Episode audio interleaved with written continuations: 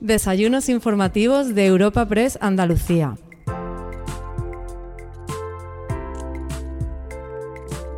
El encuentro informativo que te presentamos hoy en los desayunos de Europa Press Andalucía lleva por título Rebaja fiscal en Andalucía y sus efectos para empresarios y autónomos. Para esta cita contamos con la participación de Juan Bravo, consejero de Hacienda y Financiación Europea de la Junta de Andalucía, Ana Alonso, presidenta de la Federación Andaluza de Mujeres Empresarias, y Fermín Albaladejo, presidente de la Confederación Española de Asociaciones de Jóvenes Empresarios CEAGE y vicepresidente de la Asociación de Trabajadores Autónomos ATA. El evento ha sido moderado por el delegado de Europa Press en Andalucía, Francisco Morón, y presentado por Antonio Pulido, presidente de la Fundación Cajasol, a quien podemos escuchar a continuación.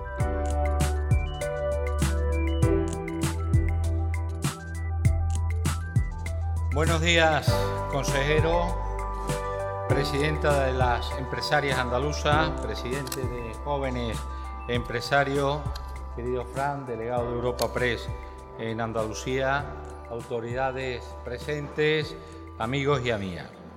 Por mi parte, solo unas breves palabras de bienvenida para abrir una nueva edición de estos encuentros informativos en los que participamos con la intención de impulsar los debates y las reflexiones que necesitamos como sociedad en estos momentos de transformación que estamos atravesando. Nuevamente tenemos con nosotros al consejero andaluz de Hacienda, al que agradecemos siempre su presencia y su disposición al diálogo. Le acompañan en esta ocasión los máximos representantes de dos colectivos empresariales fundamentales para la consolidación de la reactivación económica en Andalucía. En esta etapa que tenemos por delante vamos a tener que multiplicar nuestra capacidad de emprender y crear nuevas empresas, además de fortalecer los sectores más estratégicos de la comunidad, aprovechando los grandes incentivos que están disponibles en los distintos ámbitos para modernizar nuestro tejido productivo. Un empuje, una iniciativa y una creatividad para los que están especialmente dotados los jóvenes y las mujeres empresaria, a quienes damos voz y protagonismo en este encuentro. Pese a las muchas incertidumbres y dificultades que todavía se mantienen en esta fase de la pandemia, tenemos que celebrar que ya existen elementos muy relevantes que han mejorado desde el punto de vista sanitario y también económico, los que nos permiten vislumbrar un escenario más favorable en el futuro con el esfuerzo de todos, de toda la sociedad. Les dejo ya con nuestros tres invitados y con un diálogo entre la iniciativa privada y pública, algo que yo siempre he reivindicado y que me parece muy importante, que sin duda va a aclarar los recursos y las posibilidades que las empresas y los emprendedores andaluces tienen a su disposición para remontar esta crisis y lograr además que nuestra tierra dé un gran salto en la innovación. Muchas gracias a todos por su presencia, por su atención y por su participación, a todos los aquí presentes, por su participación interesante en este debate que vamos a tener. Muchas gracias.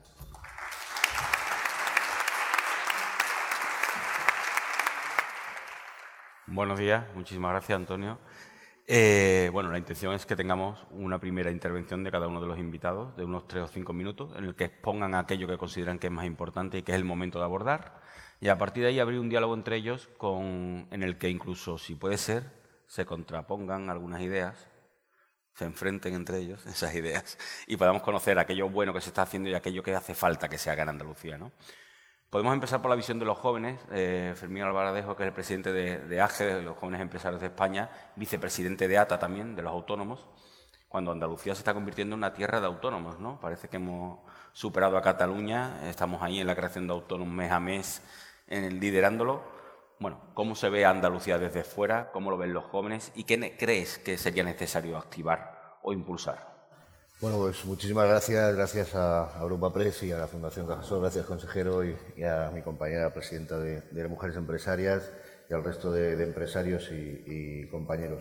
La verdad que en España tenemos más de 3 millones de, empresas, de las cuales, como todos sabemos, el 95% son microempresas y que aportan eh, casi el 40% del empleo en nuestro país. Y el papel que juegan los jóvenes empresarios, como bien comentabas, en este ecosistema es, fundamental para su desarrollo y para el mantenimiento del país. Y por eso es tan importante, a su vez, la imagen que se está creando alrededor de la figura del, joven empresario.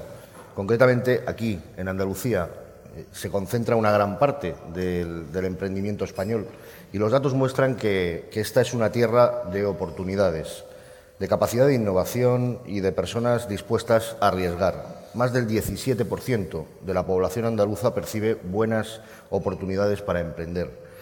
Un porcentaje que se encuentra por encima de la media de nuestro país y, es precisamente en esta comunidad autónoma donde se concentra más del 12% de las startups del territorio nacional. Estamos hablando de casi 3.000 eh, empresas emergentes. Andalucía es una de las cinco comunidades con mayor carácter emprendedor entre su población más joven, presentando una tasa de actividad emprendedora de casi el 5%, lo que la sitúa en el tercer puesto dentro del ranking español. Además, vemos cómo hay sectores claramente diferenciados y sobre los cuales los jóvenes sienten predilección, como los servicios a empresas eh, y el consumo. Conocemos cuáles son los puntos fuertes de Andalucía. Sabemos que el comercio, la agricultura y la hostelería son los sectores donde se concentra el mayor número de autónomos andaluces. Andalucía se encuentra ya en el, top 5 de comunidades, como bien comentabas antes, ¿no? con menor presión eh, fiscal. Andalucía quiere estar a la cabeza de España en esa reducción fiscal, adelantando en sus planes la bajada prevista del año 2023 al 2022 posiblemente. Y con la última reforma fiscal de esta tierra, los contribuyentes ah, van a ahorrar 323 millones de euros. Cualquier reducción impositiva permite a las familias aumentar su ahorro, su consumo y, de esta forma multiplicar no solo su bienestar, sino la capacidad de consumo generando una economía más dinámica y robusta y, en consecuencia, una redistribución mayor de la riqueza. Los empresarios vemos en Andalucía una oportunidad constante donde invertir.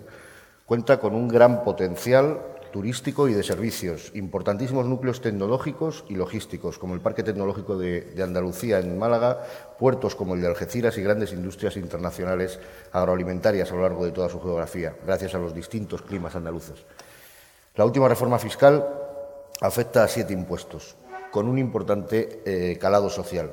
Las empresas y los autónomos reclamamos también deducciones por las inversiones iniciales de mejora tecnológica y energética en nuestras empresas. Desde hace tiempo venimos reclamando que las aportaciones de capital que suponen un riesgo individual puedan ser bonificadas. Vemos un ejemplo en la deducción de hasta un 50% en sociedades que estén participadas por universidades y centros de innovación en Andalucía, pero debemos ir más allá. El desembolso asociado a la creación de una empresa y que se percibe por los jóvenes empresarios como el primer inconveniente para dar el paso hay que sumar las complicaciones que ha generado la pandemia en los últimos años, provocando grandes pérdidas económicas. Por ello, la rebaja fiscal resulta tan fundamental, ya que supone un paso más allá en la ayuda para que todos esos empresarios puedan recomponerse de las consecuencias ocasionadas por las restricciones. Uno de los impuestos a los que afecta esta rebaja fiscal es el IRPF del que tanto hemos estado hablando las distintas patronales, denunciando la vergüenza que supone pretender que casi dos millones de autónomos en nuestro país tengan que dedicar un 50% de su facturación al pago de impuestos debido a la subida de cotizaciones que el Gobierno plantea. Por lo tanto, resulta alentador y un alivio económico para estos profesionales que estas tasas se beneficien de las rebajas fiscales. Todavía seguimos teniendo eh, que enfrentarnos a multitud de nuevas realidades Todavía hay mucho camino por recorrer y lo comentábamos anteriormente con el consejero y muchas cosas que cambiar de cara, de cara al futuro. Debemos hacer frente a un mundo digitalizado, dotando a las empresas de aquellas herramientas que las ayuden a sumarse al cambio digital y para lo que sabemos que en Andalucía se aprobará el plan de captación y retención de talento digital. Tenemos que seguir apoyando la inclusión de la mujer en el mundo empresarial porque, aunque es cierto que su papel se ha intensificado en los últimos años en Andalucía, llegando hasta las más de 176.000 mujeres empresarias, todavía el 80% son hombres. Y está claro que la curva de género debe evolucionar mucho más. Por último, también debemos continuar potenciando la internacionalización de nuestras empresas, una expansión que no solo significa la globalización de nuestras empresas, sino la popularización de la marca España y Andalucía es la lanzadera perfecta para esta tarea. Muchas gracias. Muchísimas gracias. Bueno, una primera visión luego ya tendremos ocasión de profundizar en esas ideas que has aportado y que has considerado que quizás haya que profundizar en esas medidas que puedan beneficiar esa creación de empresas. La mujer, la mujer en el mundo de la empresa, los cargos directivos, eh, esa, incluso hasta la brecha salarial. Ana Alonso, presidenta de las empresarias andaluzas, ¿cómo, ¿cómo está la mujer empresaria hoy en día en Andalucía? ¿Qué es lo que reclama? Y si se ha avanzado o se está avanzando poco a poco, aunque sea lo suficiente para llegar a ese nivel de igualdad que, hace falta, sobre todo en esos cargos de, en esos cargos de dirección y el, lo que es el emprender, ¿no? que la mujer cada vez tenga más argumentos o más ayuda quizá para emprender. ¿no? Buenos días en primer lugar y bueno, me encanta saludar presencial a todas las personas, amigos y amigas que hay esta mañana eh, aquí, empresarios y empresarias. Es un placer estar en, directo ya ¿no? y en vernos las caras. Eh, bueno, no es muy diferente la situación eh, que ha planteado Fermín con respecto a la empresaria. Hay un denominador común de empresaria y empresario.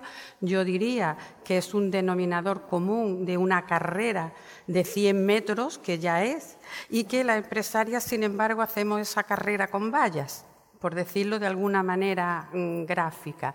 Ese gap de género que ha mencionado también Fermín existe y a mí me gustaría centrar eh, eh, de manera transversal esto que vivimos las empresarias con el tema que nos ocupa. Yo esta mañana cuando venía hacia aquí, lo hago todas las mañanas, ¿cuál es el propósito del día? Cuál es el afán del día. Y, decía, bueno, pues a primera hora hay un afán, hay un propósito, y es hablar de carga impositiva, nada más y nada menos, y hacerlo en Andalucía con la reforma que se ha acometido. Y ahí hice yo mis reflexiones esta mañana, también desde el punto de vista del género. Eh, vaya por delante que eh, las empresarias, los empresarios, yo misma, eh, somos personas sensatas y sabemos que hay que pagar impuestos y que hay que pagar impuestos para garantizar el bienestar social y para garantizar la sostenibilidad eh, humana. Ahora bien, y dicho esto, la racionalización de las cargas impositivas es lo que nos trae aquí. ¿no? Eh, yo creo que lo nuclear y lo, y mollar de este asunto es debatir hasta cuándo, hasta dónde y cuál es la presión que pueden soportar las empresas eh, en el tema fiscal. ¿no? En este sentido, si nos situamos en la situación de, pandemia y todavía eh, con la resaca de la pandemia, los daños han sido múltiples, las empresas algunas se han quedado por el camino, otras escuálidas, otras falta de fuerza y de oxígeno, pero sin embargo, consejero, yo veo eh, algunos aspectos positivos de la pandemia. La pandemia actúa como aceleradora de muchas cuestiones que teníamos pendientes, eh, de muchos problemas graves, estructurales y de resolución urgente, como la digitalización y ahí nos hemos puesto mm, las pilas, si me permiten la expresión coloquialmente, de una manera bárbara. Eh, mm, pero había otro y hay otro, que es la cuestión fiscal, que es la cuestión eh, nuclear, mollar para las empresas. Desde este punto de vista, eh, Andalucía, ya nos concretamos en nuestra tierra, pues ha sido capaz de aportar ayuda directa a la empresa a la vez que hace una rebaja fiscal, con lo cual eso ha sido un balón de oxígeno para las empresas. Les recuerdo que yo represento a las empresarias andaluzas que se sitúan principalmente en pequeñas, medianas empresas y autónomas y por tanto y en sectores muy eh, dañados por la crisis, por tanto esa rebaja fiscal, esas medidas directas ha venido muy bien y ha salvado muchas empresas, permítanme que, lo diga. Por tanto, y en este momento en Andalucía somos eh, más competitivos, no solo las empresas, la sociedad en su conjunto. De tal manera que hoy Andalucía, con estas medidas y con la fortaleza también de las empresas y la apuesta grandísima que han hecho las empresas, eh, pues es una tierra eh, que puede competir con mayor músculo en otros territorios es una tierra que es mucho más atractiva para invertir, para, las inversiones internas y externas, y también es una tierra eh, mm, donde eh, se, eh, tienen un incentivo las empresas para arraigarse. En este contexto y en este ámbito, podemos decir, sin, ningún triunfalismo, con toda la humildad y toda la prudencia del mundo, que nuestra tierra hoy es más capaz de generar riqueza, de activar la economía, de generar empleo y una cuestión muy importante, de generar talento y de, eh, fijar el talento al territorio, que también mm, es importante. Yo con este cuadro me quedo, adelanto que esto que yo he expuesto en algunos em, eh, círculos, partidos, eh, no, se, no se ve, es una, es una cosa tan razonable y tan de sentido común que no hace falta ni expertesía, ni siquiera hacer recorrido mm, grande, parece que de sentido común, pero no se ve y no se entiende eh, muchas veces nuestros planteamientos que yo creo que son básicos y, sencillos. Lo dejo ahí porque habrá cuestión, eh, oportunidad de seguir avanzando. Esperemos, que sí, tengamos momentos para seguir avanzando. Consejero, eh, estábamos en un año clave. El presidente de la Junta lo dijo constantemente. Usted, como responsable de intentar aprobar esos presupuestos que finalmente no salieron, también lo decía, que era un presupuesto importante, el año de empezar la recuperación post-pandemia, se presentó esa rebaja fiscal, se presentó esa manera de, agilidad para la Administración, para que los trámites administrativos fueran más, más ágiles y facilitar lo que es la creación de empleo, o sea, de empresas, perdón. Eh, ¿Qué más se puede hacer? ¿Por dónde va el futuro? ¿Y qué se puede hacer, sobre todo, sin presupuestos? En un año tan importante, ¿no? ¿Cómo se les responde a los empresarios, a los autónomos, a aquel que quiere invertir en Andalucía? ¿Qué se le puede decir? Yo creo que primero muchísimas gracias por, invitarnos, por hacernos partícipes. Muchas gracias a los compañeros que, están, que estamos aquí para intentar compartir con, también con toda la gente que nos está escuchando. Eh, yo lo primero que me llevo es una alegría, sinceramente, y digo que otra a los dos principalmente, porque para que veáis la importancia que, tiene, pues nos acompañan viceconsejeros, nos acompañan diputados autonómicos, nacionales, secretarios, está secretario general de Economía, de Empleo, de Hacienda, de Presidencia, directores y, todo lo que es eh, diputados autonómicos, como decía, y todo lo que es el sector privado, que yo creo que ya pone en manifiesto la importancia de lo que decías, público-privado, y luego la importancia de lo que vamos a hablar, lo que estamos hablando, porque, porque eso es parte del futuro y parte de la corrección que tenemos que hacer en la economía. Como bien decís, nosotros cuando llegamos, llevamos tres años, nos queda un año, nos planteábamos cuáles eran las necesidades en las que podíamos atacar directamente y dónde estaban los principales problemas. Y creo que rápidamente se identificaron dos. Uno era, lo habéis dicho, la, la alta fiscalidad. No parecía muy lógico que Andalucía fuera la que tuviese los impuestos más altos en todo, en todo, cogieses el impuesto que cogieses, era más alto, que fuera poco o mucho, era el más alto, y tampoco los datos acompañaban a pensar que había sido bueno. No teníamos los mejores datos de empleo ni de autónomos, no cumplíamos las reglas fiscales, es no había nada que tú dijeras, bueno, esto merece la pena. Con lo cual había un argumento para intentar hacerlo de manera diferente, aunque fuera solamente por probar a hacer otras cosas. Y en ese camino, pues, pues como decís, hemos hecho las tres rebajas fiscales, y que me gustaría que, que la gente también supiese cuando detrás de cada de esas rebajas fiscales hay un enorme trabajo de la Secretaría General de Hacienda, del viceconsejero, del director general de tributos. No es bajar por bajar.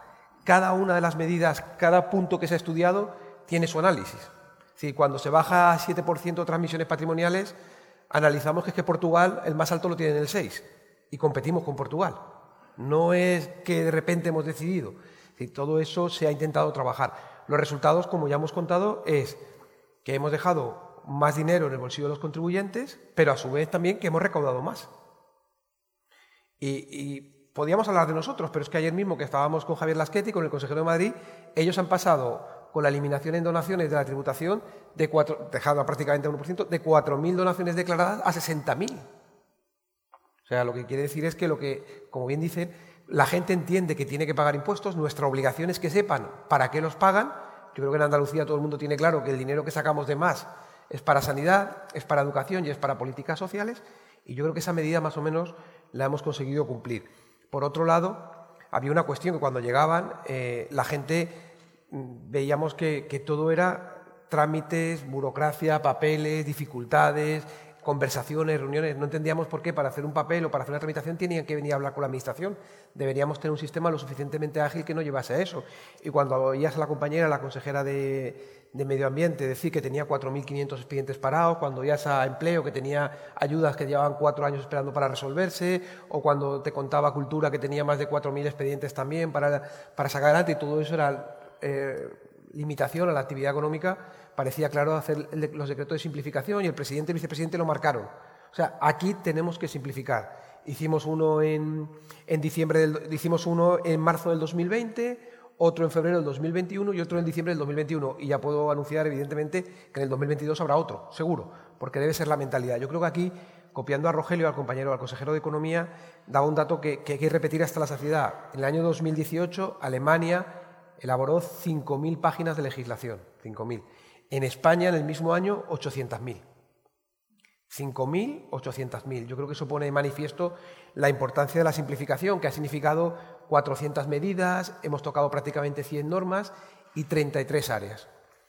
Eh, intentando eliminar todo lo posible y desregularizando aquello que no tiene sentido, porque algunas cosas llevaban 30 años y se hacían porque siempre se ha hecho así. Y teníamos que hacer la enorme reflexión de intentar que esto no fuera de, esta manera. Y yo creo que humildemente queda mucho por hacer. Eh, cuando alguien escucha a Juan Roch o a Mancio Ortega decir de los Next Generation, mire, yo no quiero ayudas, yo lo que quiero es que me dejen trabajar, también nos ayuda a pensar que vamos en el buen camino. Incluso en esto de la fiscalidad, y lo comentábamos en el desayuno, alguien tendría que plantear, o sea, le van a subir las cuotas a los autónomos de una manera importante y cuando uno se acerca resulta que hay ayudas y medidas que va a establecer el Estado de cientos de millones de euros para fomentar el emprendimiento. Dice, bueno, pues no será más fácil que en vez de pedirte el dinero yo a ti, ahora preséntame una solicitud lo que, y ahora yo te doy la subvención a ti. Pues vamos a hacerlo directamente, ¿no? Te cobro menos, tú haces lo que tengas que hacer y no tenemos que hacer tanto trámite. O sea, eliminar algo tan básico. Y para no extenderme más, medición. ¿Qué ha pasado con Andalucía después de estos tres años y estas medidas?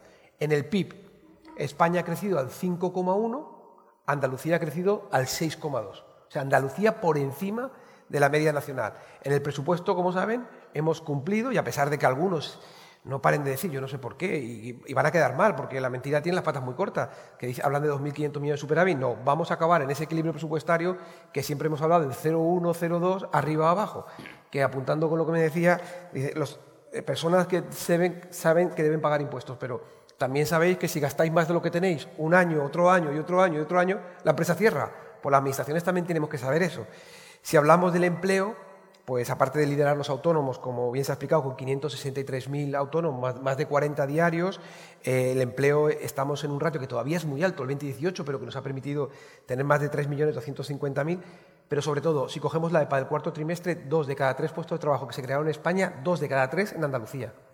Si cogemos los datos de carácter nacional, uno de cada cuatro. Y si cogemos lo que hace Madrid y Andalucía, que estamos aplicando medidas parecidas, casi el 45% del empleo que se creó en España se creó entre Andalucía y Madrid. Yo creo que eso, como bien explicaba, nos hace ver que estas medidas sirven.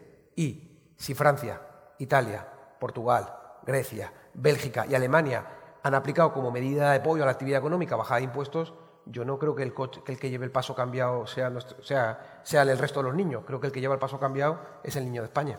Y eso debería llevar una reflexión. Aunque no queremos tener ningún orden, mm, bueno, por, sacar un tema que sí me parece bastante importante, es ese, alto nivel de, paro juvenil que padece España a nivel general y Andalucía, por supuesto. Eh, esa imagen del joven que lo que quería es ser funcionario o estudiar una carrera a la fuerza, Aquí en Andalucía se está, imponiendo mucho la FP dual, se está analizando la posibilidad de la FP, de, la dualidad de la universidad también, esa relación de las empresas con la, con la formación. ¿Puede ser una salida para intentar ver el emprendimiento como algo que es realmente atractivo y que se acabe eso de terminar de querer ser funcionario? ¿no? Ese mensaje que parecía que estaba ahí. Bueno, yo, por alusiones, ¿no? Creo que el desempleo, el desempleo juvenil en España es, eh, una lacra que venimos arrastrando durante mucho tiempo. Los, datos ahí, lo reflejan. Estamos a unos niveles eh, de un país como puede ser Botswana, que, todos sabemos que está por, está por África, ¿no? pero es que no nos deberíamos asimilar a él, sino a un país por lo menos de la Unión Europea.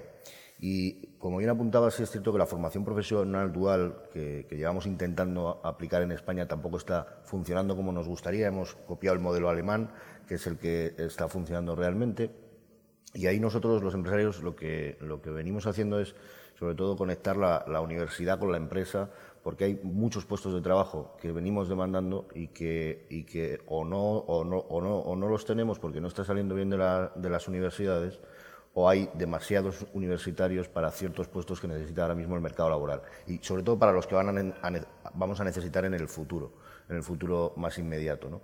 Por tanto, ahí la apuesta clave, y lo venimos hablando con las administraciones públicas, y, pero sobre todo con el Gobierno central, es eh, una ley educativa, una, verdadera ley educativa que tiene que ser un pacto de Estado, debe ser una unión entre todas las fuerzas políticas de que realmente no vayan cambiando leyes educativas o poniendo parches, como ha, venido ocurriendo en los últimos años, porque no ha servido para generar empleo y sobre todo para generar empresa. Pero para generar empresa necesitamos rebajas de impuestos porque eh, nadie va a crear una empresa cuando desde primera hora tienes muchísimas cargas impositivas. ¿no? Por tanto, para crear empleo y riqueza en este país, lo que necesitamos ser es un país de emprendedores. Y para ser un país de emprendedores necesitamos que ir de la mano, como bien hemos comentado, con las administraciones públicas para simplificar, para rebajar impuestos y para que no nos pongan palos en la rueda. Sobre todo lo que queremos y lo que demandamos es que nos dejen trabajar, como bien ha dicho el consejero, y eh, dentro de que queremos pagar impuestos, evidentemente, para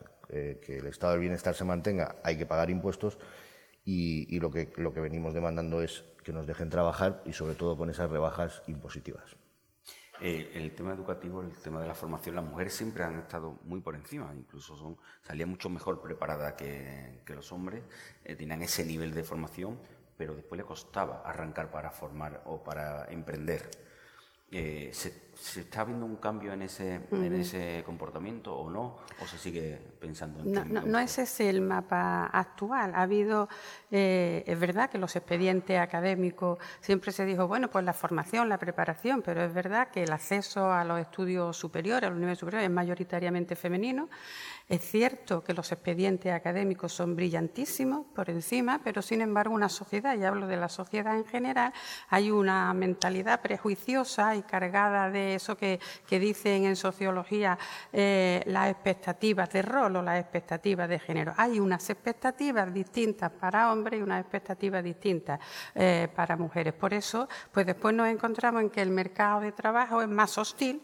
Eh, a, las mujeres, a los jóvenes, pero también a, las mujeres, y eh, vemos pues unas tasas de desempleo mayores y en ocupaciones muy feminizadas, peor remuneradas y, con, ya y no ascendiendo a, puestos de, dirección ejecutivo. Esto sería un mapa general, pero en los últimos tiempos está cambiando ese mapa afortunadamente de manera positiva, de tal manera que se reduce el gap de, género a todos los niveles, afortunadamente, y además eh, cada vez conseguimos que haya más emprendedoras en este momento el índice de emprendimiento es mucho mayor, el, femenino que el masculino, eh, en la creación de empresas no solo, sino en la consolidación de empresas en otros sectores, eh, incluso de los más masculinizados, en sectores muy emergentes, tecnológicos y también en, los puestos de dirección y de ejecutiva. Por tanto, el mapa no es el ideal, no es el igualitario, no es el que nos gustaría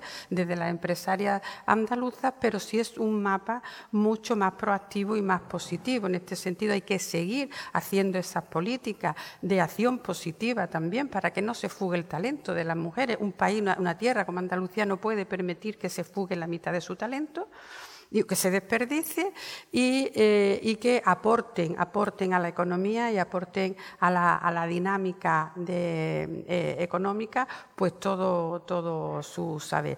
Eh, dicho esto, también es verdad que a la hora de emprender hay una mentalidad todavía un poco conservadora con respecto pero desde la propia familia, pues si mi hijo o mi hija es funcionario, mucho mejor que la vida le sonreirá. Después tampoco es así, pero bueno, hay esa mentalidad. Entonces, trabajar ahí porque eh, el, músculo y la fortaleza de un territorio está en la generación de empresas, de empleo y de riqueza, un territorio que necesita un crecimiento del tejido empresarial a lo ancho y a lo largo, pues haríamos muy bien en promover la actividad emprendedora de jóvenes y de, mujeres y para eso pues se necesitan las organizaciones empresariales, se necesitan las alianzas público y privadas con la administración para que con esta visión pues de la mano y, y con estrategias eh, conjuntas pues aceleremos el paso.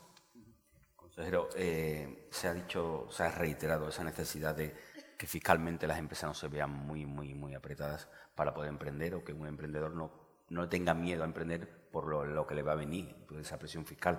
En Andalucía ha habido una, una rebaja fiscal, la quinta de las comunidades autónomas a nivel nacional que parece ser que más fácil lo pone o que, más, eh, que menos presión fiscal tiene. ¿Qué más se puede hacer? O sea, igual que ha anunciado que habrá una agilidad administrativa más, un paso más allá y se va a creciendo en ese sentido, fiscalmente, ¿qué más puede hacer Andalucía y por dónde tiene que ir el futuro de Andalucía en ese tema? Y luego, ¿cómo se convive con la inflación y con esa rebaja fiscal? Bueno, desde el punto de vista de la fiscalidad, la verdad es que la tenemos, o sea, hemos hecho en tres años lo que algunos han tardado 10, 12 o 15 años o incluso ni siquiera han hecho con lo cual tenemos eh, un margen relativo, ¿no? Eh, tenemos eh, un espacio más bien reducido. Yo creo que hemos conseguido dejar la tributación en ese top 5, ¿no? que posiblemente incluso podamos subir alguna posición. como bien ha explicado, la gente yo creo que entiende que hay que pagar impuestos, pero fijaros, cuando la Unión Europea da el dato de los Next Generation, dice que los 70.000 millones de euros pueden suponer un crecimiento del PIB del 0,8% anual. ¿vale? Sin embargo, las reformas significan un 10%. Quiere decir, que pueden significar, las reformas si se hacen bien, pueden significar un crecimiento del PIB del 10%. Quiere decir que equipara la capacidad de simplificar, agilizar, tal, de 70.000 millones a 840.000 millones. O sea, si uno es el 0,8 y otro es el 10, 840.000 millones de euros. Es decir, es importante bajar impuestos, lo estamos haciendo, pero también es importante simplificar a las empresas para que sea fácil, porque eso también vale dinero. Cuando tienen que hacer una cola, esas tres horas en una cola, vale dinero cuando necesitan rellenar unos modelos y que son complicados y que les cuesta, cuesta dinero. Cuando tienen que rellenar una convocatoria de una ayuda, de una subvención y no hay manera, les cuesta dinero o directamente no la piden. Que es otra cuestión que hemos tenido que incidir de manera muy potente porque nos encontrábamos en empleo y en economía que las empresas no pedían las ayudas. O en garantía, la gente no pedía porque, porque no se las creía, porque sabía que años atrás había tardado muchísimos años, con lo cual, si la vía de la fiscalidad es una parte importante, de verdad, la parte de la agilización la veo tan importante. Y nosotros eh, tenemos, tenemos algunos datos. Cuando tú analizas los datos de, las exigencias que hay en cuanto a, la fiscalidad y cuando dicen que Andalucía o que España tiene unos datos bajos de presión fiscal, es que no es verdad. el problema es que en España tenemos mucho paro, tenemos mucha economía sumergida y que son relativamente pocos los que pueden contribuir para los recursos necesarios que tenemos. Si hiciésemos la tasa fiscal ajustada, es decir, las rentas disponibles por la tributación, pues saldría bastante mejor. Pero es que si cogemos las cotizaciones a la seguridad social, España está en un 39% de presión frente a la media de la OCDE que está en un 34%. Entonces, tenemos margen. El problema es que lo que nosotros depende de nosotros, eh, que es el impuesto a la renta, nuestra tarifa, eh, la tenemos limitada. Oiga, fijaros, se ha hablado aquí del emprendimiento juvenil, de la necesidad. Es verdad que el emprendimiento juvenil, cuando, cuando alguien hace un análisis y ve años atrás, yo siempre recuerdo las mismas palabras de Antonio Banderas, de nuestro malagueño ilustre, cuando fue a un programa eh, de televisión y, explicó que la diferencia entre Estados Unidos y España era que en Andalucía, daba el dato, el 75% de los, estudiantes universitarios querían ser funcionarios. Yo soy funcionario, no lo estoy criticando, pero solamente el 25% quería ser empresario, cosa que en Estados Unidos era al contrario. Los datos que tenemos ahora mismo es que el 25% ya está inmerso en un proceso de emprendimiento pero el 36% ya han ido a actuaciones de formación para poder ser emprendedores y empresarios.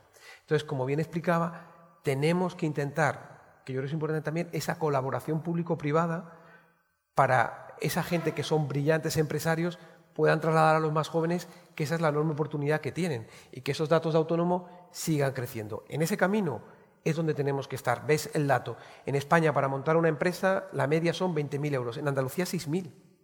Por eso, por ejemplo, el trabajo con garantía también para facilitar con las entidades financieras, para facilitar el acceso a, ese inicio, a esa dificultad, a esa ayuda con la tarifa plana que ha, hecho, que ha hecho empleo, que se alarga 24 meses.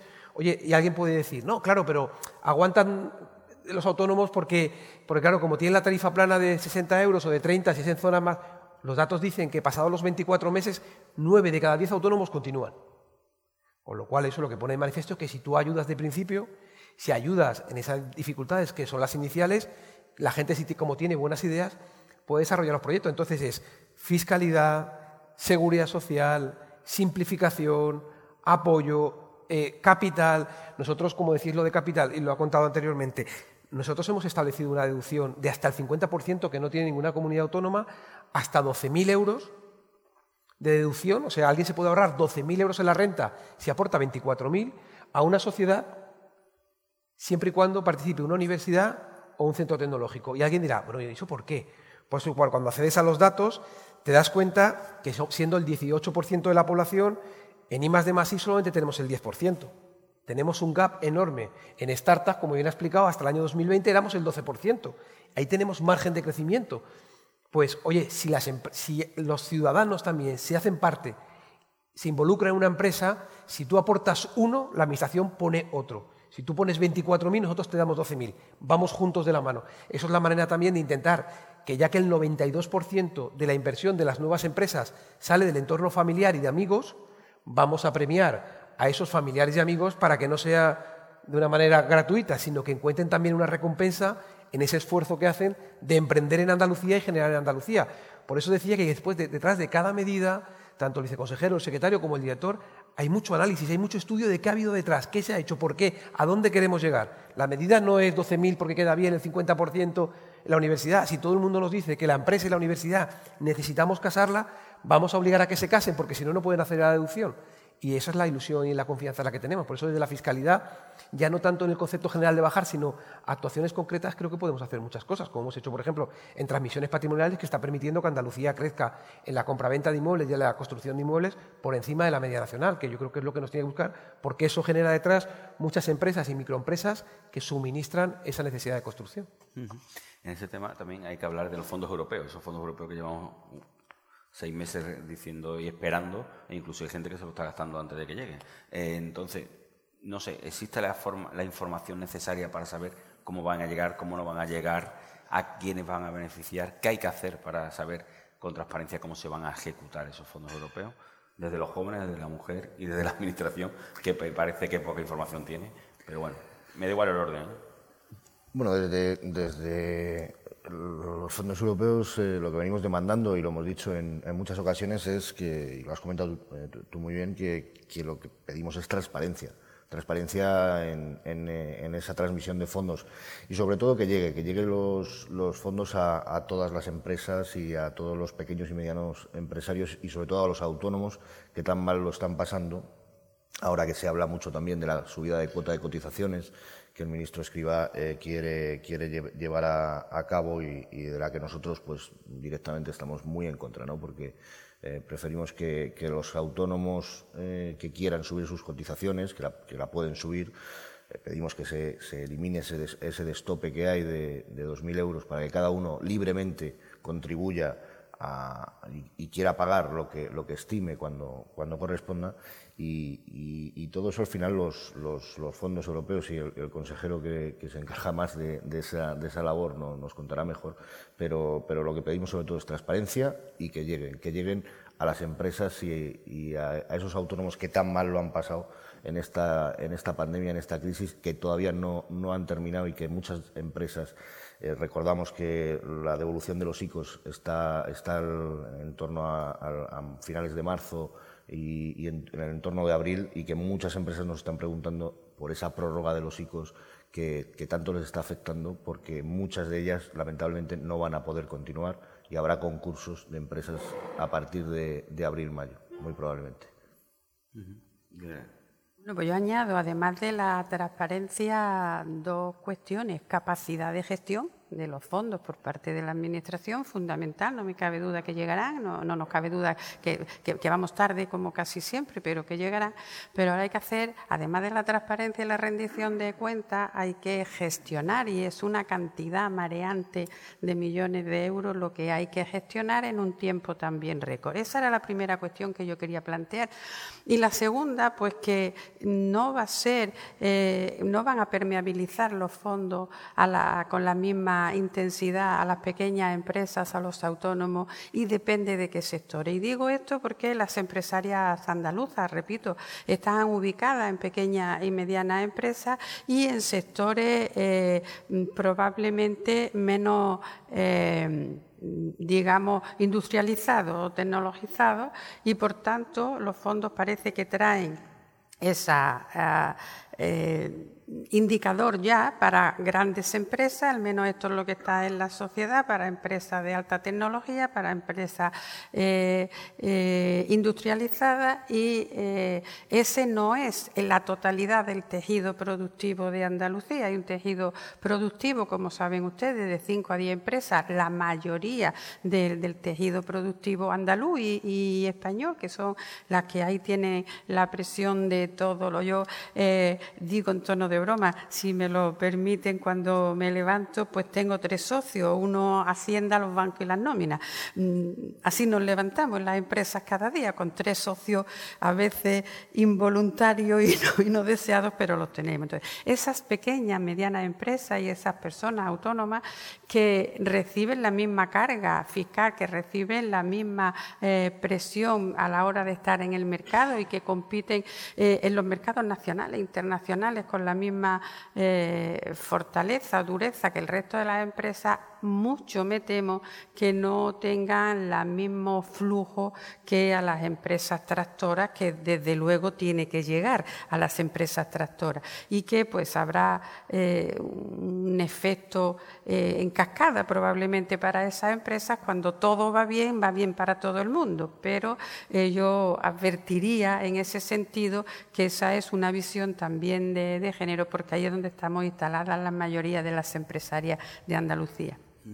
Consejero, no es solamente que lleguen, sino cómo se van a administrar y si hay capacidad para administrar esos fondos, ¿no?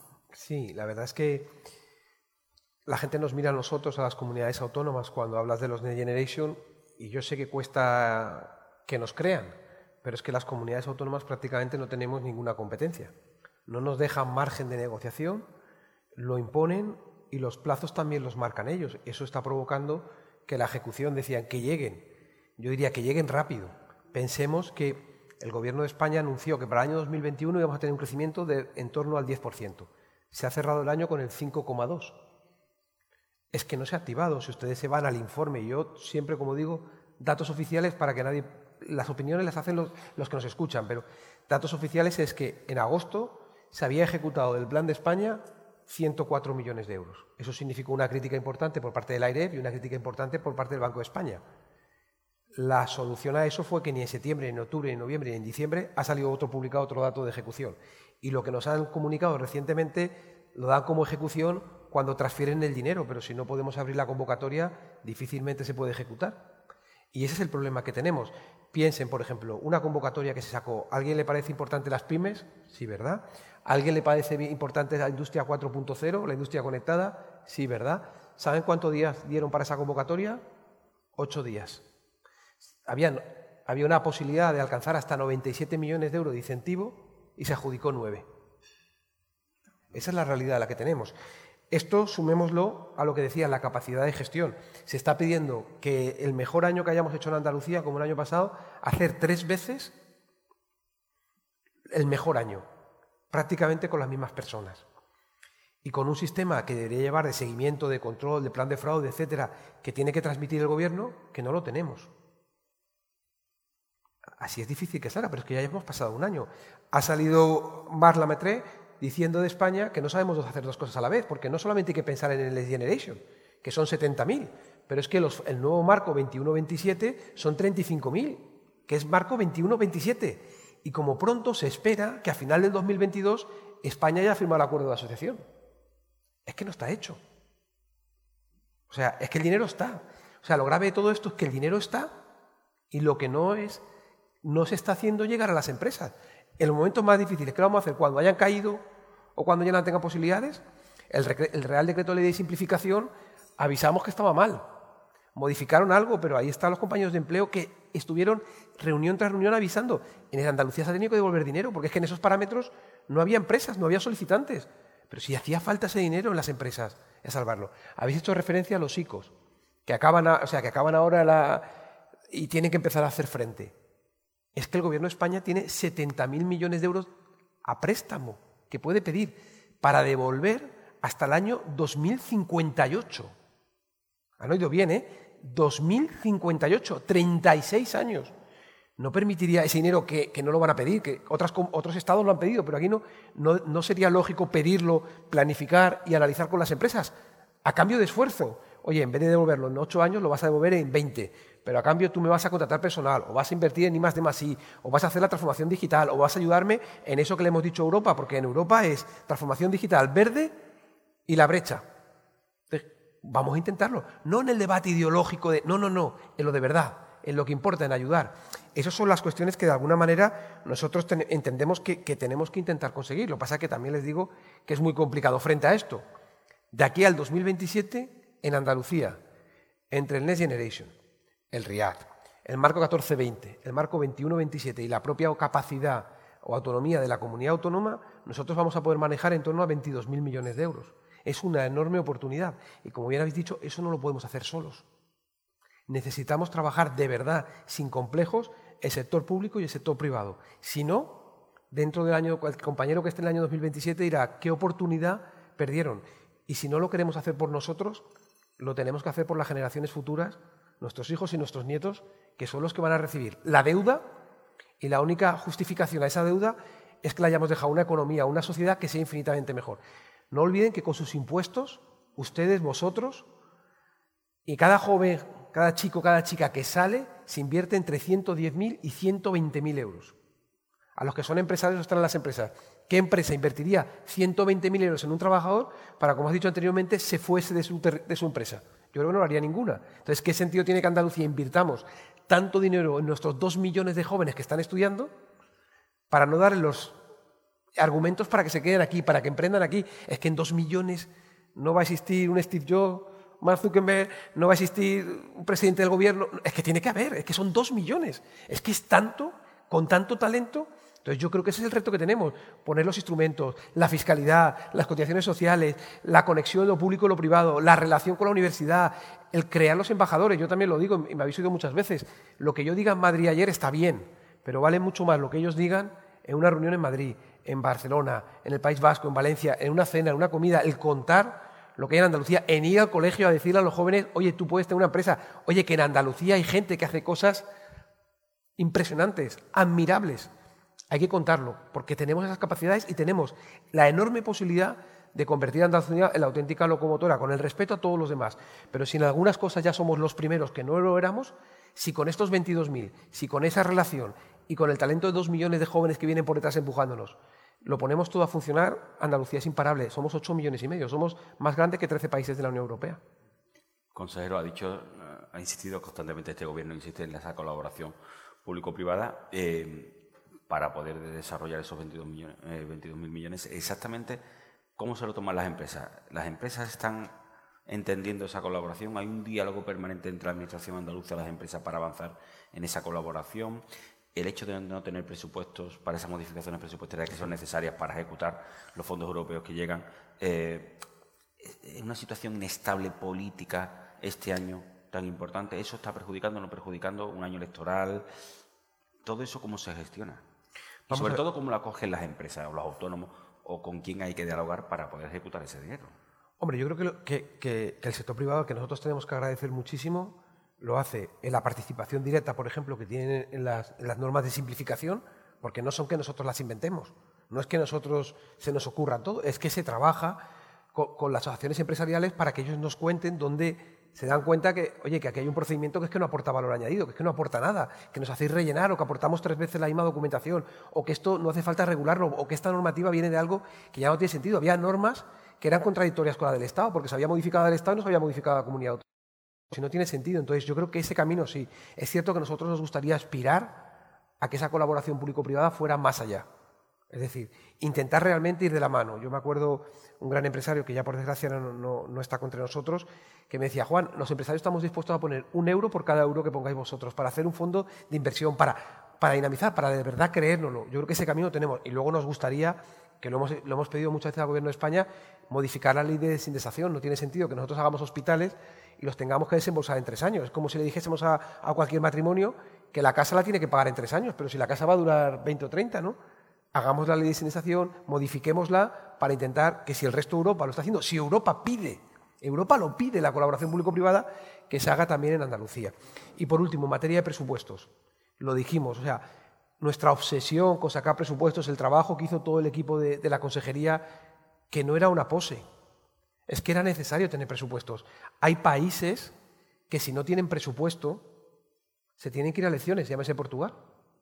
Hay gobiernos que han tenido que ir a elecciones voluntariamente por no tener presupuestos, porque entendías que el bloqueo era... Entonces, hay partidos que han decidido bloquear, por intereses cada uno respetables, pero suyos propios, y han retrasado todo el funcionamiento, porque lógicamente la prórroga es mucho más dificultoso, es más lento y limita las posibilidades de inversión. Hay, hay gastos que no podemos limitar por la prórroga. Las nóminas no las podemos limitar, pero las inversiones sí. Y eso es la enorme dificultad que nos están poniendo y que creo que los andaluces y que estos datos que hemos dado de la economía no se los merecían. Y, y también pensemos, ¿eh? cuando hablamos de, de lo que hacemos mal aquí, alguien puede decir, bueno, pero el resto es igual. No, mentira. Francia ha ejecutado 29.000 millones de euros de su plan, sobre 100.000. 29.000 millones ejecutados y los 30.000 suyos que aportaba el sistema son rebaja de impuestos, porque lo que no parece lógico es yo te cobro 30.000 millones que luego te devuelvo subvenciones. Coño, pues no me, pues lo pidas y no me lo des. vamos a hacerlo neutro. Y no hagamos, es que eso vale dinero. Yo me gustaría que alguien valorase cuánto vale ese camino de ida y vuelta del pago del impuesto de la vuelta de las entonces yo creo que tenemos ese recorrido. Y de verdad que no tener presupuestos, cuando nosotros defendíamos el presupuesto, cuando le pedíamos, cuando en algunos casos rogábamos que apoyasen el presupuesto, porque si recuerdan, nadie dio un argumento en contra de los presupuestos. Todo el mundo pedía más. Y es lógico, y tenían razón, pero es que el presupuesto da hasta lo que da. Seguramente cualquier empresario que está aquí le gustaría hacer mucho más cosas, pero hace hasta donde puede, porque si no pone en riesgo la empresa, eso es lo que planteamos. Pero se decidió bloquear si me permite. Eh, una que da gusto, eh, es muy estimulante que el consejero transmita esa eh, motivación ¿no? y esa intensidad en hacer, porque eso al final también es positivo, psicológicamente positivo, consejero. Quiero decir que cuando hay estímulo, motivación y entusiasmo en todo lo que se hace, pues los resultados se, van viendo. Mm, dos, con respecto a la colaboración público y privada, imprescindible, no se puede frenar, no, no, no puede existir barrera y valla y freno a eso porque creo que es la clave y es la estrategia para avanzar. Y para avanzar, como ha dicho, en esa colaboración con las organizaciones empresariales, que me consta que, el consejero las tiene bien establecidas con CEA, a la que yo pertenezco, y con nuestro presidente, y ahí en esos entornos, los entornos del diálogo social, en los entornos de los acuerdos, en los acuerdos, en las estrategias, es donde hay una plataforma y una dinámica que, es de valor común. ¿no? No, no se entendería una sociedad madura en, otro, en otros escenarios. Y también y otra cuestión importante y que hablábamos antes de, emprendimiento es que, claro, eh, yo sé, soy consciente de que la Junta de Andalucía, la, comunidad autónoma, llega hasta donde llega, hasta donde tiene transferidas competencias, que por cierto es un modelo de transferencia de competencias eh, y de, eh, de recursos, transferencia de competencia y recursos, que no va más allá en este momento y que habrá que revisar. Y que yo también pongo el acento ahí en ese escenario futuro, porque eh, nos encontramos con un sistema mm, eh, penosísimo para las empresas. Cuando, eh, yo soy muy sistémica, no hay nada aislado, todo se relaciona. Para que haya un buen índice de emprendimiento en un territorio, debe de haber también un escenario y ese escenario debe de crearlo la Administración y la política junto con las organizaciones y junto con, lo, privado. En ese escenario, cuando hay un buen escenario, todo el mundo nos desenvolvemos cómodo y bien y vamos, pero tiene que existir el escenario. Con un escenario actual, con unos impuestos de transmisión patrimonial, ¿quién quiere heredar una empresa? ¿Quién quiere hacer una transmisión generacional en estos momentos? Y, con una transmisión patrimonial y además con una imposición de eh, todo lo que, lo que sea patrimonio, todo lo que sea sucesiones, todo. No existe un país europeo con más carga impositiva en ese sentido que el nuestro. 17 de los 27 eh, no, no, no, aplican estos, estos gravámenes y, por tanto, esto hay que darle una, una, vuelta grande. Yo sé hasta dónde llega la Junta de Andalucía y hasta dónde se puede llegar, pero habrá que darle una vuelta al modelo de financiación autonómico, a, las cargas impositivas por transmisiones eh, patrimoniales, esos gravámenes que, soportamos y que pagamos mm, tres veces, y desde luego esto calienta la economía y genera valor emprendedor, porque de, ¿por, qué, ¿por, qué, razón voy a heredar una empresa con estas cargas o me voy a poner al frente joven diciendo, pues no, pues yo ya haré otra cosa en mi vida, no solo funcionario, me voy a la empresa privada, desarrollo mi carrera profesional y no tengo, porque he visto a mi padre o he visto a mi madre sufrir eternamente por esos caminos de Dios y yo pues me guardo ¿no? esto para otra ocasión. Así que yo mm, te felicito eh, Juan, y te, bueno, y te reconocemos eh, tu trabajo con las limitaciones que tiene autonomía, pero en conjunto tendremos que, ir un poco más allá y un poco más arriba y afrontar esos retos que todavía son duros y, que advierto que como vienen eh, nubarrones de, de aumentar para converger con Europa, cuestión que es una falacia porque esa convergencia con Europa no es cierta, es decir, tenemos una carga imposible del 10% eh, mayor eh, que, el resto de la, que la media europea, por tanto, que no nos digan que hay que converger en carga impositiva porque no es cierto y que las crisis no se arreglan subiendo los impuestos porque contraen la economía a todas luces. Así que esto es lo que, que no se me quedara por ahí esas cosas. Yo, Directamente también han dicho que no quería heredar empresas. ¿eh? Que, no queréis heredar las empresas a los jóvenes. Hombre, lo que no queremos heredar son, son aquellas, aquellas cargas que, que, hay que pagar, sobre todo en ciertas comunidades autónomas que todavía no han avanzado. En Andalucía se ha avanzado con ese impuesto de sucesiones, con esa rebaja importantísima que, lo llevaban, eh, yo creo que se hizo en, el año pasado eh, eh, aquí en Andalucía. Y como bien apuntado el consejero, bueno, en cuanto a los los presupuestos, los empresarios hemos tenido altura de miras en cuanto a la reforma laboral. La reforma laboral ha sido una reforma en la que bueno, pues, eh, hemos eh, tenido que negociar durante mucho tiempo con, un gobierno eh, social comunista, en el que los planteamientos, sobre todo con la parte comunista del, gobierno, que, no, no, quiere, no quiere empresas, sino quiere empresarios, por tanto, en esa negociación que hemos mantenido hemos dejado pues nos hemos dejado, como dice nuestro presidente de COE, algún pelo en la gatera. ¿no? Y sí es cierto que, para que esa reforma laboral, la firmas, eh, los fondos europeos se desbloqueasen, Europa, una de las medidas que, ponía al Gobierno de España es que las organizaciones empresariales estuviésemos de acuerdo con esa reforma laboral. Por tanto, eh, todos hemos tenido altura de miras, todos nos hemos eh, dejado en cualquier negociación y los empresarios estamos en nuestro día a día muy acostumbrados a negociar y a negociar presupuestos, a negociar con trabajadores, a negociar eh, con clientes y, por tanto, esas alturas de miras también yo creo que se debe de tener en la, política, sobre todo cuando se está gestionando y cuando se está hablando de un presupuesto tan importante como es el de, el de Andalucía. ¿no? Por tanto, yo creo que, eso todos debemos dejar a un lado aquellas, aquellas eh, cosas que, demandamos y, seguir, y seguir avanzando. Y, en cuanto a la colaboración público-privada, que bien destacaba el, consejero también, bueno, pues dar, darte la, enhorabuena, me consta esa, ese diálogo, ese diálogo social que funciona y que funciona muy bien aquí en Andalucía y que se debería de copiar en otras, en otras regiones y esa, esa comunicación que se debe de mantener con, el mundo empresarial, con la, con la, gente que se levanta cada mañana para, para, pagar impuestos, para generar riqueza, para pagar nóminas, seguros sociales y, tal, y todos aquellos eh, cargas impositivas, la luz, el,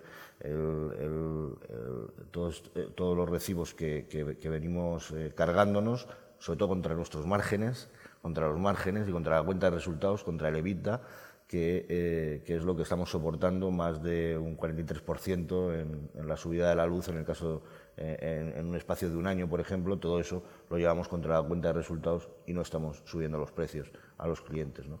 Por tanto, darte la enhorabuena, Juan, por, por todo el trabajo. Sé que, y te sigo mucho en, redes y, y, bueno, después de la exposición del consejero hay que venirse a vivir a Andalucía, está claro. Gracias.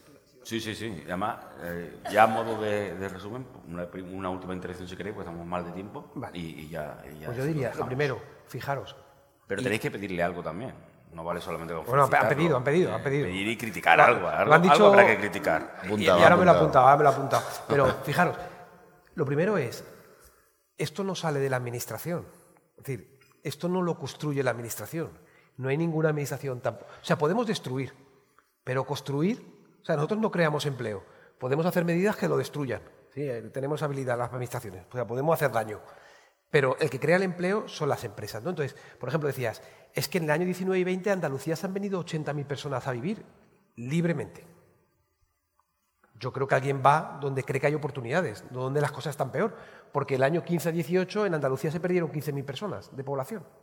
Y en dos años se han ganado 80.000. Yo creo que eso ya es una foto importante. Luego hablabais es verdad que hay motivación, porque cuando uno trabaja, cuando ves que empuja y, ves que las cosas salen y ves que los equipos trabajan, que se ilusionan, que plantean proyectos, que coge empleo y es capaz de sacar una línea de ayudas de autónomos y la pagan 42 días, que ve que economía se pone también a hacer una ayuda para el comercio y también moviliza casi 100 millones de euros en un tiempo récord.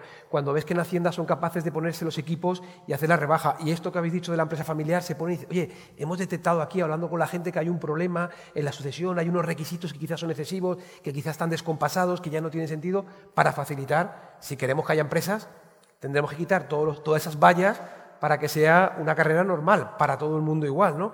Y, en eso es lo que estamos intentando trabajar en ese escenario. ¿no?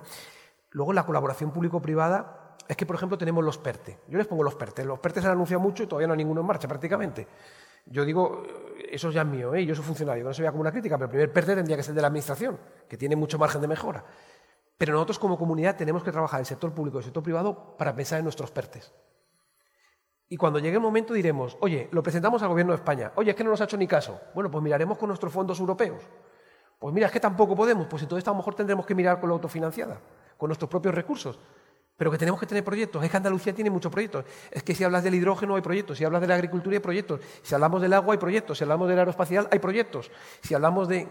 El otro día un, un señor importante extranjero que decía que España, ¿dónde estaba el aeroespacial? Que si España habíamos sido capaces de descubrir el nuevo mundo en el 1492, que por qué no nos echábamos adelante a descubrir el espacio. Pues bueno, nos están echando retos. El sector de la, minería tiene, tiene, un desarrollo, unas capacidades, han demostrado la importancia. Pues todo eso yo creo que tenemos que ser capaces de hacerlo. ¿no? Y luego, en cuanto a los impuestos, piensen, o sea, hay un gobierno que quiere subirlos. Yo es que no entiendo por qué no ve el entorno. Pero voy a darles otro dato de esa colaboración público-privada. Hay una comisión de expertos para establecer el nuevo sistema impositivo de este país. Con todo mi respeto, que me parece gente súper válida, hay profesores de la universidad, es importantísimo, pero no hay representantes de las comunidades autónomas, no hay representantes de la agencia tributaria, no hay representante de los empresarios. Pero si lo han dicho, si alguien piensa en este país que no hay que pagar impuestos, ¿y de dónde pagamos el resto de las cosas? Pero hombre, habrá que escucharlos. Oye, pues este sector es más débil, aquí podemos captar talentos y tal. Oye, si tenemos tanto problema de jóvenes, pues vamos a hacer algo especial para los jóvenes, vamos a hacer unas cotizaciones especiales para las empresas. A lo mejor el, el salario mínimo está bien, pero entre tener ese desempleo y no, tenemos margen ahí para hacerlo y no tenemos que crear una comisión para el gasto público. O sea, para subir impuestos sí, para pedirle más a los demás sí.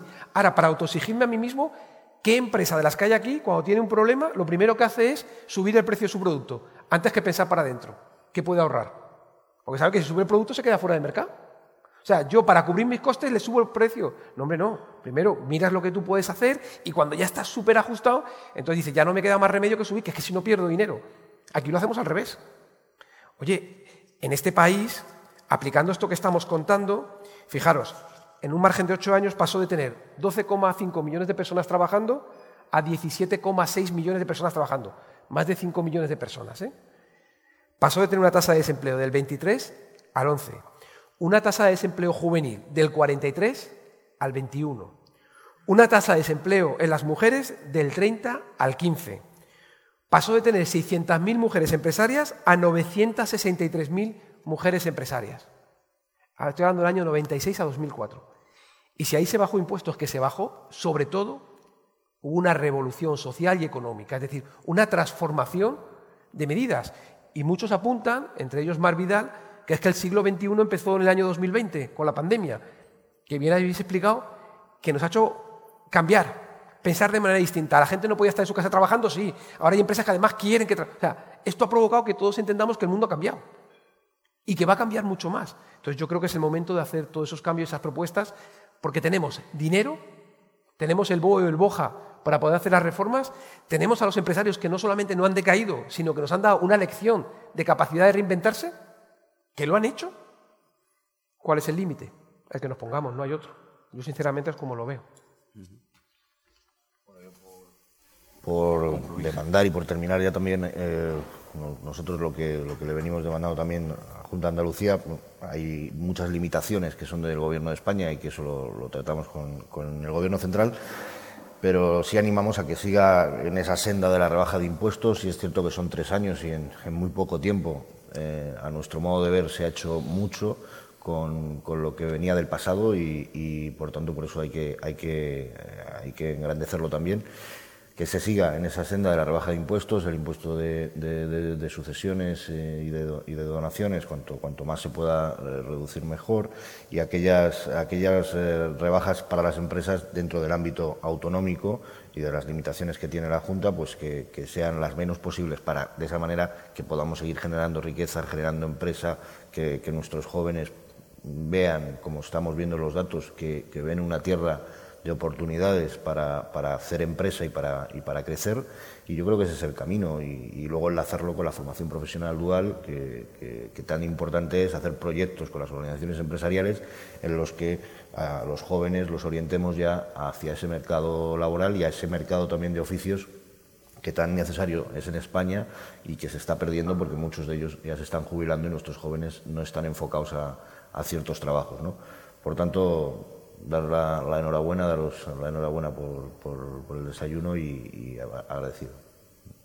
Y un guante que me ha mandado antes Ana, por lo que decías, que había pedido y que también ha nosotros somos conscientes del impuesto del patrimonio. Es decir, sucesiones y donaciones prácticamente no lo tiene ningún país, 17 de 27 no lo tienen. El impuesto del patrimonio eh, eh, es verdad que lo tienen algunos países, unas cosas eh, residuales, prácticamente nada, y ningún país de Europa tiene sucesiones y donaciones y patrimonio. Ninguno. Entonces nosotros estamos trabajando en qué línea, pensando que esa recaudación que tenemos de patrimonio se está haciendo el análisis de cuántos no residentes, por ejemplo, vendrían a Andalucía que no entienden este impuesto si nosotros no tuviésemos el impuesto de patrimonio. Estamos cada vez más convencidos que podríamos compensar esa pérdida de recaudación que se produjese por ahí con la cantidad de gente que ganaríamos. Entonces quiero también trasladar que estamos trabajando y que somos conscientes que quizás sería el último elemento que nos faltaría para poder hacer ese, análisis y, que no sea una traba de llegada, sobre todo para aquellos que vienen de otros países que no entienden esto y que les cuesta, lógicamente, justificarlo. ¿no? Consejero, animarte a seguir en la senda de la ayuda, del acompañamiento a la, a empresa. El éxito de la empresa es el éxito de todo, el éxito social y también el bienestar de las familias. Por tanto, estamos hablando de un todo. También en optimizar eh, la gestión de, los impuestos es fundamental, no solamente las cargas impositivas, la racionalización de las cargas impositivas, sino la gestión que se hace después, el destino y la eficiencia. Trabajar, que todavía nos queda una gran brecha, por eso hacer una reseña crítica. Mm, Paco, nos queda un, gran camino en la modernización y en la agilización. sé que se ha hecho un buen trabajo también junto con CEA en la reducción de trámites, que eso era. Mm, eh, y cuando te dicen no, ¿no? Y dice, me lo hubiera dicho usted 50 millones de euros antes, ¿no? Mm, porque ya si me lo dice ahora después de cuatro meses, pues ya hemos perdido fuelle, ¿no?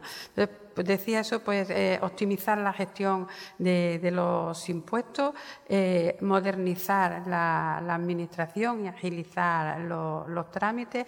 Mm, por otra parte, yo creo que también queda muchísimo camino por andar en atender a estas demandas que son de otros colectivos que no están dentro de los colectivos tradicionales y que generan también empleo y riqueza y pagan sus impuestos y por tanto tener en consideración también a esas otras empresas que, están menos en, la, eh, en el candelero. ¿no? no sé, consejero, si quiere una última reflexión o, me deja que le haga una pregunta fuera de esto. Pues alguna reflexión o una frase. y le hago la pregunta. Me hace la pregunta después, eh, que no me la esperaba. Eh, yo, si me lo permiten, hablabas anteriormente del entorno, del ecosistema, de las posibilidades. Nosotros, yo he visto libros que había en Andalucía en que decía que el empresario era un explotador del trabajador. Esos son los libros de texto de los jóvenes, con lo cual hay que hacerlo. Y la frase que yo diría es gracias. Gracias a, todo el mundo que está permitiendo que esto se produzca de verdad, porque esto es un mérito colectivo. Desde la parte de la Administración que están haciendo un esfuerzo que de verdad es admirable, se tienen que sentir súper orgullosos de la Administración que tienen, de los más de 300.000 empleados públicos que trabajan en la Junta y sobre todo también gracias al sector privado por creer en esto, por empujarnos, por no dejar que, paremos y por convertir a Andalucía en lo que creo que todos aspiramos a que, a que debe ser, ¿no? que es, no sé si la primera, pero menos de la segunda no nos tenemos que conformar. Consejero, para seguir trabajando hay que ganar otra vez las elecciones. Para ganar las elecciones hay que tener un clima acorde a, a ello. Eh, el Partido Popular no está en su mejor momento. Eh, ha, presentado su, su, cese, lo que es el secretario, general del partido. Previsiblemente el presidente también lo presentará. Hay una reunión hoy de los presidentes autonómicos, líderes autonómicos de la formación. ¿Cómo está viviendo todo esto? ¿Qué cree que hay que hacer y por dónde entiende que está la solución? Hombre, cuando uno vive esto, lo vive con, con dificultad y con dureza, porque detrás de todo eso, que la gente opina y habla y, y todos tenemos nuestro planteamiento, hay personas ¿no? que, que, que, se ve el sufrimiento. Pero al final nosotros, la gente lo que nos pide a nosotros es que seamos capaces de dar respuesta a los ciudadanos. Es decir, tenemos una enorme responsabilidad y los problemas nuestros los tenemos que arreglar nosotros. Y cuanto antes, mejor, evidentemente. Porque, porque hay muchos retos, creo que hemos puesto de manifiesto. Y si en una empresa pasase eso, que ven que los, los dos accionistas prioritarios tienen dudas, tienen diferencias y eso, todos los que están por debajo les genera ansiedad y riesgo, ¿no?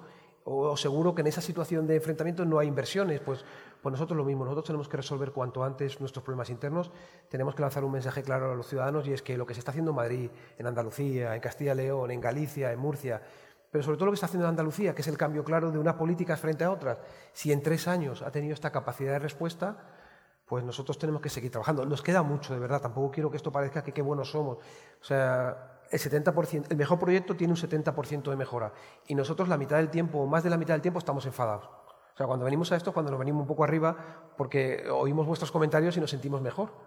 Pero yo puedo decir que yo estoy enfadado más tiempo que contento, porque creo que podíamos hacer, porque me cuentan, vamos a hacer, y, es verdad que la administración a veces somos un poco más lentos, pero yo creo que en ese camino estamos trabajando y yo creo que la gente también al final sabe valorar la gestión y lo que nos están pidiendo independientemente de que esté una persona o esté otra, es que seamos capaces de gestionar, de gestionar bien su dinero, de no malgastarlo, de hacer las reformas que son necesarias.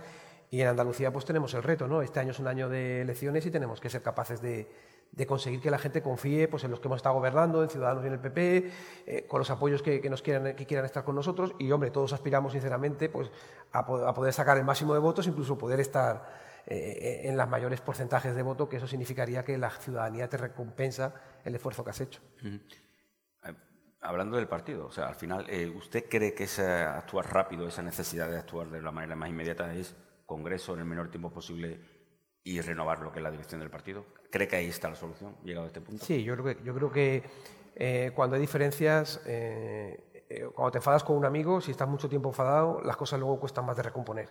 Es mejor rápido, hablar el problema, pedir disculpas el que se haya equivocado y recomponerlo todo por el bien de todos. No creo que, alargarlo sea bueno para nadie, ni, ni en lo político y la imagen, ni tampoco lo personal, si no costará mucho más cerrar. Yo creo que eso, cuanto antes lo afrontemos y antes demos respuesta y la gente vea que bueno, que ha habido un cambio o que si se tiene que dar ese cambio, pues ya está, se, se hace y que la gente vea que, el partido, o sea, yo le puedo asegurar que si yo mañana me voy de la consejería, el equipo que hay detrás lo haría como mínimo igual, posiblemente hasta mejor, si no estoy yo, pero como mínimo igual. Eso es lo que tenemos que ver también. O sea, las estructuras tienen que ser suficientemente bien estructuradas para que si falta alguien no, no sea un problema, al revés, que seamos capaces de, sacarlo adelante. Muchísimas gracias a los tres. Va a cerrar el acto el CEO de Atlantic Copper, Javier Targueta, que nos va a decir unas últimas palabras y, concluimos. Muchísimas gracias, gracias a los tres.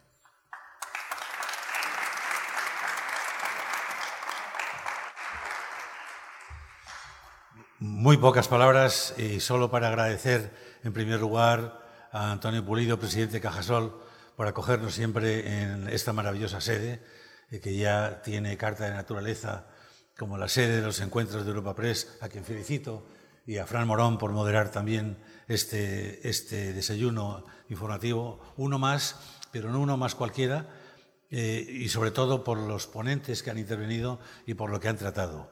Eh, muchas gracias Ana Alonso, a la presidenta de las empresarias de Andalucía, a Fermín Albadalejo, presidente de los jóvenes empresarios, a Juan Bravo, nuestro consejero de Hacienda y Financiación Europea.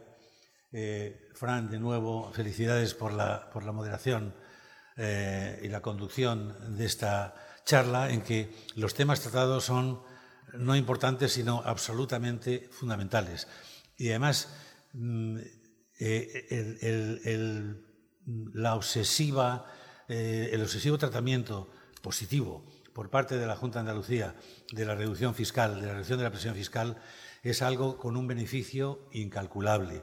Comentábamos Roberto Ochoa, el viceconsejero, y yo en la mesa que eh, el empresario eh, no es que tenga en cuenta la presión fiscal a la hora de invertir en un sitio o en otro, es que es de las primeras cosas que considera. Y yo diría un comentario más al respecto de la presión fiscal. Tanto considera la presión fiscal como la estabilidad fiscal. La estabilidad, evidentemente, que solo puede ser inestabilidad si es para bajarlos. Cuando es para subirlos es un desastre. Jamás en mis 51 años de vida profesional he contemplado que una subida fiscal, una subida de la presión fiscal, promueva creación de empleo, de creación de riqueza. Y siempre he observado que una reducción de la presión fiscal promueve creación de riqueza y de empleo. Y otros asuntos que se han tratado aquí, como el empleo juvenil, eh, la FP dual, de la que desde luego en mi empresa somos absolutamente partidarios y partidarios mm, activos. Eh, eh, la igualdad de género, el empresariado femenino,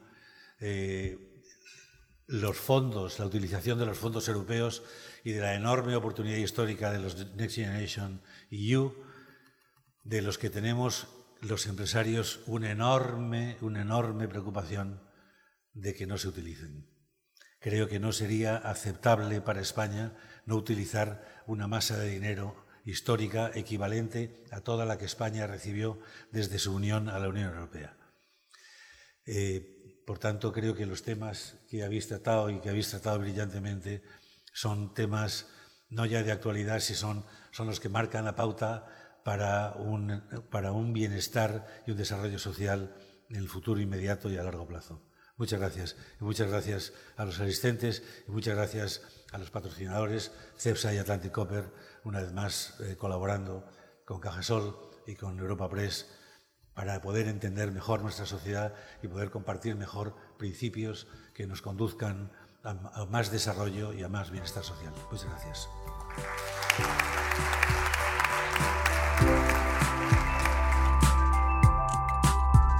Despedimos este episodio del podcast de los desayunos informativos de Europa Press Andalucía, invitando a todos nuestros oyentes a descubrir el resto de episodios de este programa, así como los del resto de podcasts de Europa Press a través de europapress.es barra podcast. Recuerda que todos ellos están disponibles en las principales plataformas de podcasting.